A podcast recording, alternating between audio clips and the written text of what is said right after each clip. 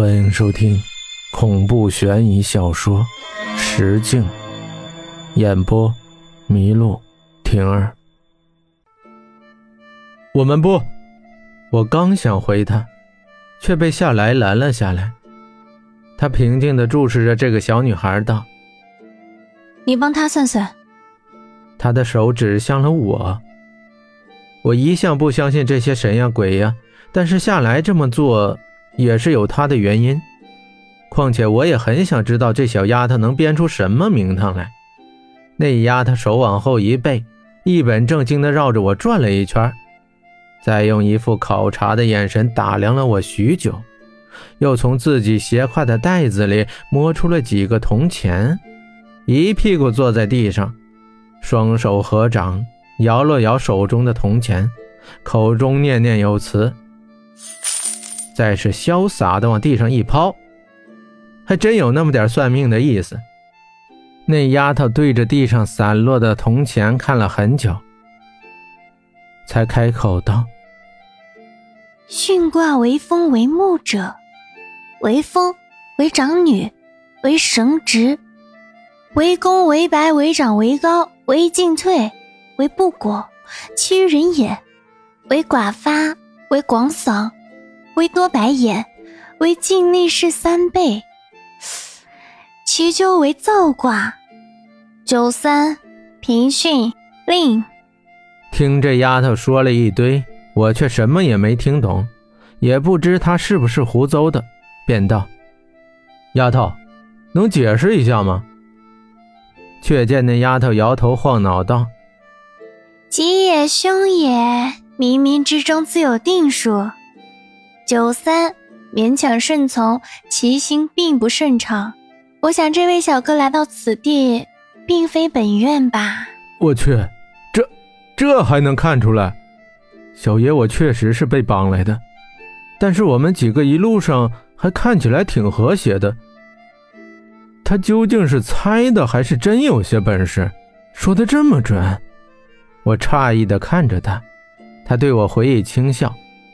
此时站在一旁的左寻渊扑哧一声笑了出来。那丫头皱了皱眉：“你笑什么？”他冷冷瞥着左寻渊道：“那种小大人的画面感确实强烈，让人忍俊不止。”左寻渊正了正身，对着小萝莉道：“不过雕虫小技。”旁门之道，小萝莉似乎有些生气，一副要与其争辩到底的样子。阁下这是何意？旁门之道，不知阁下师承何处？左寻渊也不焦躁。三清，这一下那小萝莉倒乐了。现在这世道，三清的亲传门人早死绝了。你又哪里来的三清之正道？不过以讹传讹，何所谓其三清？无忘乎你所说的旁门之道罢了。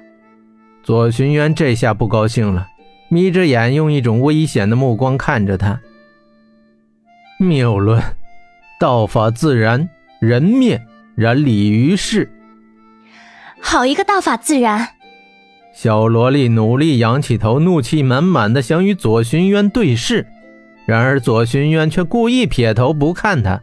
那丫头气极了：“既然道法自然，便不拘于形，理于人心，没错。那你又凭什么瞧不起天下广道？”左寻渊一副对他说的嗤之以鼻的样子，懒懒吐出三个字，让小萝莉瞬间炸毛。如果我没猜错的话。他应该是对小萝莉说了“小神棍”三个字，他说的轻蔑，小萝莉被气得一时说不出话，指着他的鼻子：“你你你你你你，好了，别争了。”在一旁看了许久的夏来对着那小萝莉开口道：“小姑娘，你知道这条街上有一位姓商的前辈吗？人送外号商九爷。”那丫头沉默了一会儿，转了转眼珠，又努了努嘴，一屁股坐在地上，小手掌托起脑袋，歪着头。你打听他做什么？看样子这小丫头好像是知道夏来说的那个人。有事相托。夏来回的直接。我总觉得他们几个今天说话都文绉绉的，一套一套的，这是要拍电视剧吗？小萝莉挑了挑眉，又若有所思的想了一会儿，从随身的挎包里摸了一下，掏出一个可伸长的长杆又探手在包里摸了许久，终于捞出一块皱巴巴的白色长布，随手打了个结，系在杆上，再把杆子拉长。那块皱巴巴的白布上愕然写着“神算子伤势”。神算子，可以呀，你这神棍还真上道。左寻渊在一旁揶揄道：“你给我闭嘴，妖道！”那丫头眼睛瞪圆了，